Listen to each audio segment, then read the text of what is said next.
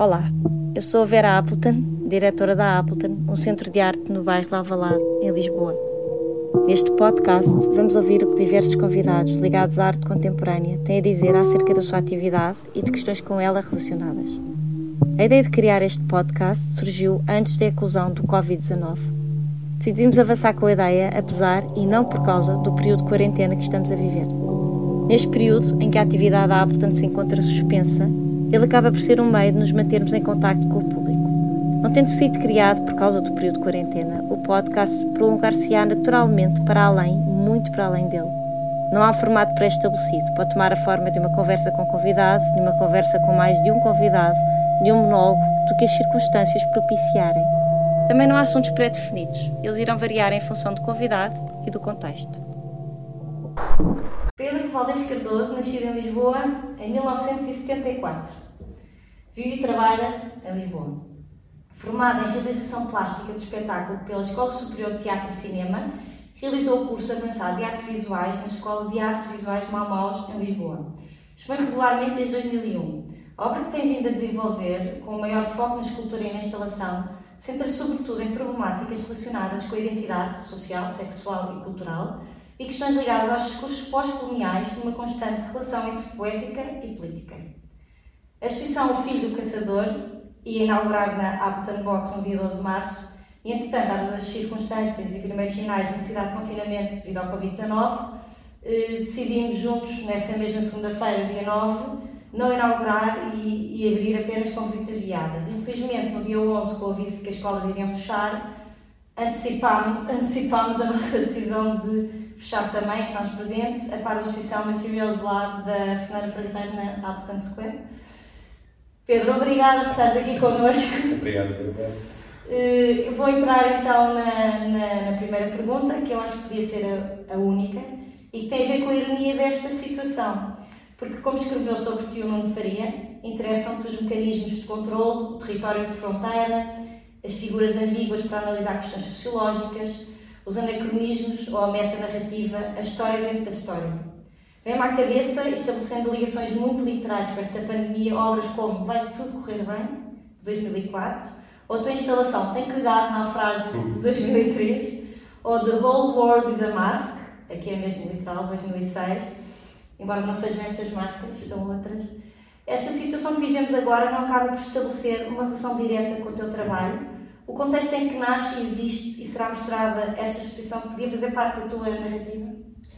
Hum, muitas das minhas peças uh, lidam com uma ideia de, de, ruína ou de ação suspensa, em que o corpo está sempre enfatizado pela sua ausência. Um, e, e, há sempre esse lado de melancolia. E, quer dizer, todas estas questões nós podemos associar uh, a uma situação de pandemia ou a situações similares. É? E eu acho que nesse sentido, para mim também foi muito engraçado eh, ver algumas dessas peças, principalmente o Vai Tudo Correr Bem, que é um colete salva-vidas feito com envelopes de papel. Um, e é engraçado como, com o tempo, uh, uma peça que foi feita dentro de uma narrativa que tinha a ver com as questões migratórias, de repente, nesta situação, assume uma outra leitura, e, isso é muito salutar, acho que isso é que faz também com que uma obra tenha importância ou, ou não perca a sua, a sua força com o tempo, é? que ela possa vir, vir, a ser reinterpretada de acordo com, com o tempo e com as situações que, que vão surgindo. E nesse sentido, eh, para mim foi, foi interessante olhar para aquelas peças e, dada a situação que estamos a viver, olhar para elas e, pensar nelas. Então pensaste também nisso, achaste curiosa sim, sim, a, achei, achei muito a situação em que te viste de repente. Sim. Então, a tua, a tua ligação à história, e mais concretamente à arqueologia, não te liga então também à questão do espaço imaculado, que fica parado no tempo, como se passa com esta exposição? Durante dois meses esteve fechada. Será durante este tempo uma exposição que se transforma num espaço temporariamente arqueológico, entre aspas, no sentido em que fica congelado no tempo? ah, sim e não. não. Sim, mas, mas quer dizer, fica para, para ti e para mim, porque é, um, é, uma exposição que não tem espectadores, não é? E, portanto, é uma obra que não teve, que, que ainda não existe nesse sentido. Uh, mas também é engraçado porque, quer dizer, a arqueologia, embora seja sempre. A arqueologia enquanto, enquanto ciência, um, é. Quer dizer, no fundo é a partir do que já não existe, mas é trazer um bocadinho que não existe para a vida. E, portanto, é uma coisa mais ligada à vida do que à morte, na verdade. Um, mas, eh, mas sim, é engraçado. Eu, por acaso, o que eu pensei foi neste período, nestes dois meses de distanciamento em relação à peça, eu vou fazer umas pequenas alterações que, entretanto, fui fazendo mais coisas. Vais fazer. e antes de abrirmos. Temos uma semana e meia para trabalhar. Porque isso é recorrente, essa forma de trabalhar é recorrente nas minhas peças de, de maior escala e que são feitas a partir de vários fragmentos. Eu, sempre que as monto, altero qualquer coisa. E, portanto... Uh, e, e, porque eu, é um bocadinho.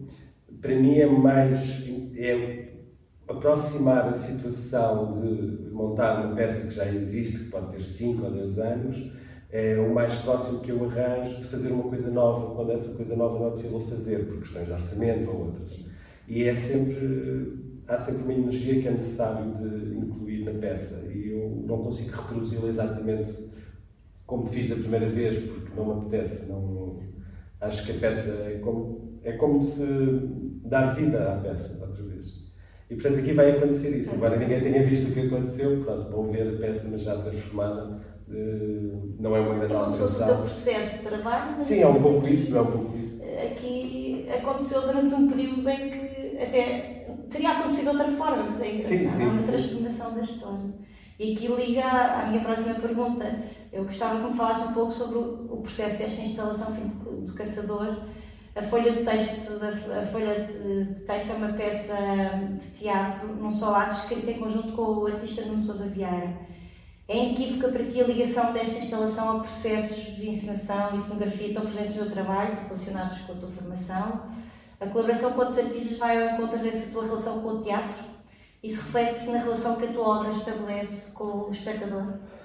Bem, uh, tenho que ir ao início. Uh, a minha relação com a cenografia, eu, eu após o curso, eu trabalhei durante algum período uh, em teatro, mais e até em dança, no sentido de cenários e figurinos ou objetos, adereços de cena.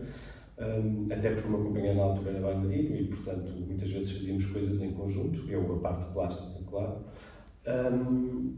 Mas eu nunca tive uma boa relação, exatamente, e sempre soube que o que queria fazer era artes, artes plásticas artes visuais.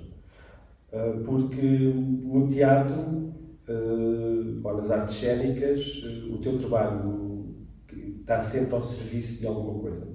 E, e o trabalho é um coletivo, ou seja, eu posso desenhar um cenário, mas esse cenário pode ser alterado por questões de funcionalidade, por questões de gosto do, do encenador, uh, por questões uh, práticas de determinadas uh, ações de cena.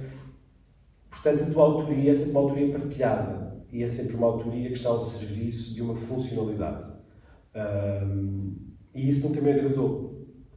E até porque, por vezes, estás a trabalhar com pessoas que não que podes até nem reconhecer nelas um valor estético ou uma admiração intelectual, enfim, uma série de questões. E eh, o que mais, e eu sempre tive esta vontade de, portanto, trabalhei umas vezes por gosto, outras vezes por trabalhava por amizade, mas eh, e outras também cheguei a trabalhar por questões meramente económicas, mas hum, este é um campo de liberdade, as artes visuais ou as artes plásticas são em que eu é que determino tudo. Posso ter algumas constrições uh, do espaço onde estou a expor, do tempo que tenho para realizar a peça ou do orçamento que existe, mas a liberdade ou a decisão final daquilo que é exposto é unicamente minha. Não está condicionada a outros criadores, não é? Exatamente. Um, pronto. Em relação a este projeto, é engraçado porque este projeto, é, eu tenho este projeto na gaveta há 14 anos. Eu, em 2006, trabalhava muitas questões da caça depois, tra depois as questões das relações de poder, do predador-presa, da forma como isso podia ter um paralelismo com as relações sociais. Um, e eu, nesse ano, 2006, li uma notícia num jornal um, que, que aguardei até hoje, que era um, um pai que tinha durante uma caçada, sem que tinha uh, morto o filho com um tiro. E eu pensei sempre que a partir daquilo eu podia construir qualquer coisa. Pensei sempre que seria uma instalação, mas nunca soube como. E depois o projeto ficou na gaveta, eu nunca mais pensei nele. Uh, quando surgiu a exposição aqui, eu sabia que ia pegar nisso. Sabia que ia pegar nesse projeto, porque eu queria muito fazer e porque me apetecia voltar também a fazer este tipo de trabalho uh, monocromático, de, de, voltar a trabalhar com o tecido, uma instalação fragmentada, que era um, um trabalho que eu fiz muito até 2010, 2012 e que tenho vindo a afastar um pouco, mas apetecia-me voltar a recuperar essa forma de fazer. E sabia que o que eu queria fazer era: eu vou construir uma narrativa, uma história uh, em volta disto, uh, vou de novo pegar nas questões das relações do poder um, e vou assumir o caçador como uma figura patriarcal, autoritária. Uh, e por que razão é que uh, depois foi construir, no fundo, foi uh, pensar no que é que poderia ser narrativa. Sabia que queria trabalhar sobre a questão de identidade sexual uh, e achei que o, motivo era perfeito para isso. E quando pensei na, em poderia convidar alguém para escrever um texto, pensei, não, eu vou escrever uma, uma peça de teatro em que todas estas questões estão mais ou menos implícitas e, portanto, o público vai ter acesso a elas, e a instalação uh, não vai ter diretamente a ver, ou não vai ser uma. Uh, enfim, não, não vai uh, ser um cenário como poderia ser. A ação passa-se numa cabana no norte da Europa, portanto, aqui não temos nenhuma cabana, nada nos indica que é o norte da Europa. Isto é um espaço maioritariamente abstrato, Sim, tá mas que acaba por refletir a tensão uh, psicológica, ou o estado psicológico das duas figuras, das duas personagens da peça, que são um pai e um dos filhos, o outro filho. um que ainda está vivo. E depois há eh, pronto, não vou, não sei se isto vai sair antes das pessoas verem a exposição. Eu acho que talvez saia na semana em que é. Sim. Pronto, mas tens esta, estas eh, alusões à, à, ideia de estrutura de casa, com estes suportes que se usam quando as casas estão em construção, para suportar os tetos. Claro. Exatamente. E depois tens alguns objetos, elementos que aí sim remetem para uh, alguns objetos e também elementos que aparecem uh, descritos na história. Na, na história. E quando pensei em escrever, eu podia ter escrito a peça sozinho. Uh, eu gosto muito de ler teatro, adoro ler teatro. Uh, e portanto foi um, um, muito prazer fazer esta, eu vou-lhe chamar de brincadeira, porque eu não sou escritor e, e muito menos dramaturgo, mas um, pensei que queria alguém que tivesse um pensamento, uh, alguém que é meu amigo, com quem eu me dou bastante bem, mas que tem um trabalho absolutamente oposto ao meu, ao nível formal e que tem uma forma de pensar também que é oposta à minha. Eu não tenho um pensamento geométrico como tem o Nuno Sousa Vieira. Ele vai ficar muito ofendido de dizer que eu tenho um pensamento geométrico. Agora é uma pausa, se bater, mas vocês, eu adoro ouvir-vos falar. Adoro assistir às vossas conversas, porque realmente é mesmo isso. Isso achei muito interessante quando surgiu o convite, quando, quando percebi que estava o Nuno Sim. envolvido, porque acho mesmo que é, é um desafio, é vamos provocar o meu amigo. Sim, exatamente, e achei muito engraçado. E então, dei-lhe a figura disse: Olha, tu fazes de pai, eu faço de filho. Ah, ok, foi assim. Foi assim, e disse: Olha, uh, disse-lhe mais ou menos como é que eu queria que fosse uh, a forma, uh, a personalidade, digamos assim, do pai. e inicialmente começámos por fazer. Eu uh, inicia, dava a primeira deixa, da, dava a primeira fala e ele respondia. Depois respondia, depois ele respondia. Engraçado. Só que o processo não estava a ser muito desviante, porque eu, eu tinha uh, a história na minha cabeça, então eu disse: não, eu tenho que dizer ao Nuno, eu tenho que contar ao Nuno a história.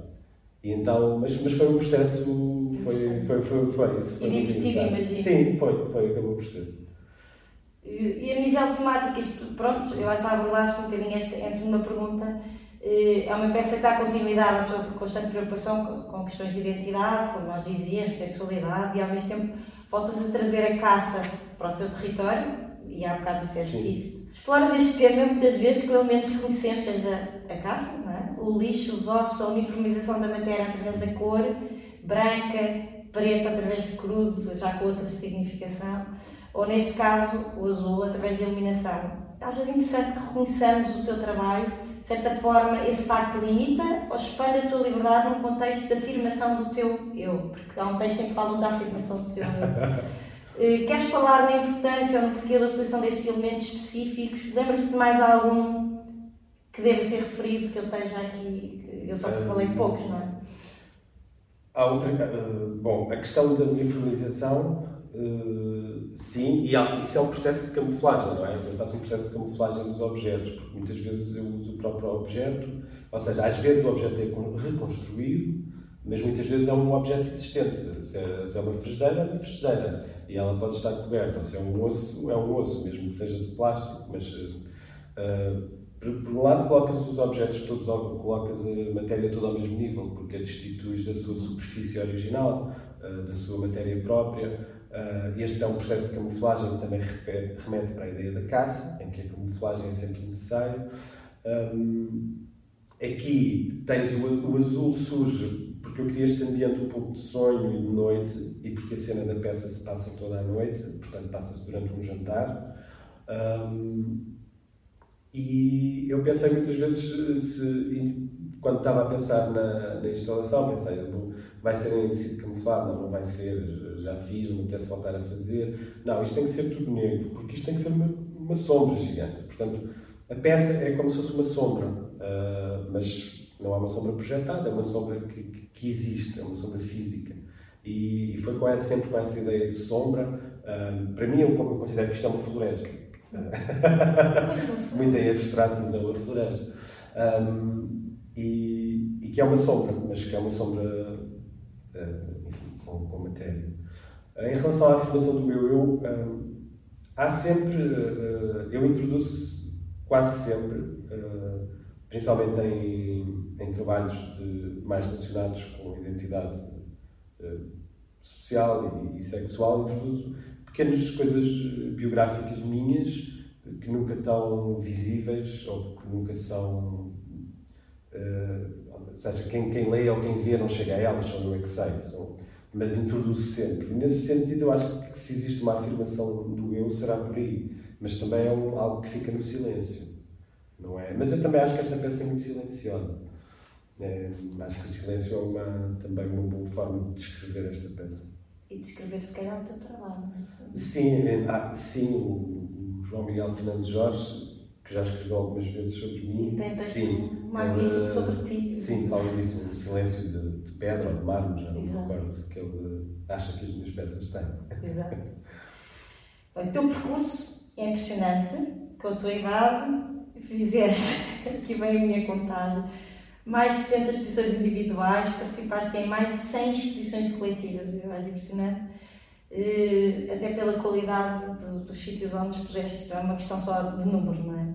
Obviamente. Trabalhaste fora de Portugal, passando pelo Fraser Museum Berlim, pelo Instituto Valenciano de Arte Moderna, pela Fosun Foundation em Xangai, acho que isso bem, pelo Museu Afro-Brasil em São Paulo, pelo MUSAC, mas também em Portugal, por Portugal fora, passando por diversas instituições relevantes, por exemplo, o Centro Internacional das Artes de Guimarães, Galeria do Instituto Politécnico de Tomar, Fundação Portuguesa das Comunicações, em Lisboa, Colégio das Artes em Coimbra, o Museu de Arte Contemporânea em Elvas, e em coletivas, passando pela UCLA, Lisboa, Museu Horário, o Arquipélago nos Açores, a Bienal de Arte Contemporânea de Coimbra, entre tantas outras. Tantas outras. Eh, a tua obra faz parte de coleções fundamentais, Gulbenkian, Caixa Geral de Depósitos, Fusão da Câmara de Costa, Arquipélago, Quartel, Círculo de Artes Plásticas de Coimbra, PLMJ, Ivan, em Valência, DA2 em Salamanca, Coleção Fenosa na Corunha. A Fernanda Fragateiro disse no, no podcast anterior que os artistas estão sempre em luta e tu fazes parte dos que estão na travessia do deserto, como bem chamam os artistas de middle career. Concordas? Foi uma luta chegar aqui e é uma luta permanente quais são as maiores dificuldades com que te paraste e com que tens deparado nesta fase da carreira? O que achas que já foi bem ultrapassado? E depois a seguir vem a última pergunta, mas agora acho que é muita coisa já para falar. Mas dou-te os parabéns porque realmente tens um percurso. Obrigado. É bom as pessoas saberem, não é? Sim. Um, sim, eu concordo com o Fernando. Os artistas, uh, não sei se será assim. Penso que não será 100% igual para todos e penso que, se calhar, em Portugal e em países mais periféricos ou mais pequenos, as coisas, uh, mesmo hoje, com a ideia de que o mundo é global, uh, é e não é. Eu acho que artistas estão sempre em luta. Eu, uma vez falava disso também com o Nuno Sousa Vieira, que ele dizia que parece que estamos sempre a voltar ao início. Uh, parece que cada projeto é como se fosse a tua primeira exposição. Embora não pelas questões que, que podes ter na primeira exposição, de insegurança, de nervo, uh, mas uh, pela forma de. Parece que tens de estar sempre a provar. Uh, tens de estar sempre a provar uh, tudo. Mas e... para ti próprio ou para os outros? Sentes que é uma questão interna? interior? Para, para, para, o sistema, eu penso que sim, para o sistema. Eu, eu acho que há. Enfim, o sistema português é muito claustrofóbico, somos muito poucos. e também é, tem sido muito ingrato ao nível da história. E depois há esta coisa do capital, que, que, é, um, que, é, que é global, que há sempre esta coisa do novo, há sempre a vontade do novo. E claro que um artista, quando chega aos 40, 45, uh, que é o que eu tenho, uh, já não é considerado um jovem artista, uh, mas também já não é aquele artista de 60 ou de 70 anos que vai fazer a sua uh, retrospectiva ou a sua antológica, enfim, num, num grande museu. E, mas este, esta problemática, até quando eu tinha 20 anos, eu ouvia que isto era uma problemática para os artistas uh, em Portugal, esta, esta idade entre os 40 e os 50 Foi anos. a, a Fernanda referiu no podcast, desculpa interromper justamente que achava que esta fase pós-Covid, que nesta fase pós-Covid, de desconfinamento, que era uma boa altura para os museus funcionarem enquanto, enquanto laboratórios, não enquanto eh, espaços para exposições retrospectivas, mas enquanto laboratórios quase de trabalho para, para a vossa geração, que é uma geração que está realmente aqui. Ela referiu justamente essa situação. Eu acho que um dos, um dos grandes problemas para os artistas de middle career tem que ver também com o facto de tu em Portugal não teres aquelas estruturas intermédias uh, de apresentação que tens uh, na Alemanha com os Kunsthaus ou em França com os Fracos Aqui tu tens espaços independentes e depois tens galerias privadas e tens espaços museológicos. Uh, ou seja, estes centros culturais, digamos assim, que acabam por ser muito disseminadores da obra dos artistas, não só dos middle career, mas dos artistas em geral, uh, não existem em Portugal. E os que existem, os que são criados, e, e há belíssimos equipamentos norte a sul, não têm qualquer não têm, para já, pessoas competentes à frente, uh, uh, diretores ou programadores ou curadores, uh, e depois não têm orçamento para programações. E isso são, é também uma coisa que, que, que não facilita que, pronto, esta fase, estes 20 anos, digamos assim, entre o deixar de ser jovem artista e passar a ser velho artista. Um, mas eu acho que também para a geração mais velha também é muito complicado, não é só para os middle career artists. Uh, e acho que é mais complicado ainda porque é uma geração que tem menos energia, nós ainda temos alguma energia para ser mais combativos, para lutar um pouco mais, uh, mas acho que também os artistas acabam por ser muito esquecidos uh, com, com, o tempo, com algumas exceções, mas acabam por ser muito esquecidos. E há artistas, alguns vivos, outros não, que têm coisas, obras belíssimas, que valia a pena serem reavaliadas, repensadas, trabalhadas por curadores mais novos enfim, é todo um trabalho que tem que ser feito. É uma luta. Então, para acabar, e depois deste balanço, que conselhos darias a um jovem artista, ou mesmo a um, um estudante decidido seguir arte? O que é que tu lhe dirias? Que é melhor não. a resposta é que eu não quero. Estou a brincar, claro. Diz, diz, que é que não, eu acho que temos sempre que seguir o, aquilo em que acreditamos. Um... Mas dirias isso, género, acreditas? Porque se não acreditares não vale a pena ir por aí? Sim, se não se acreditar, não vale a pena.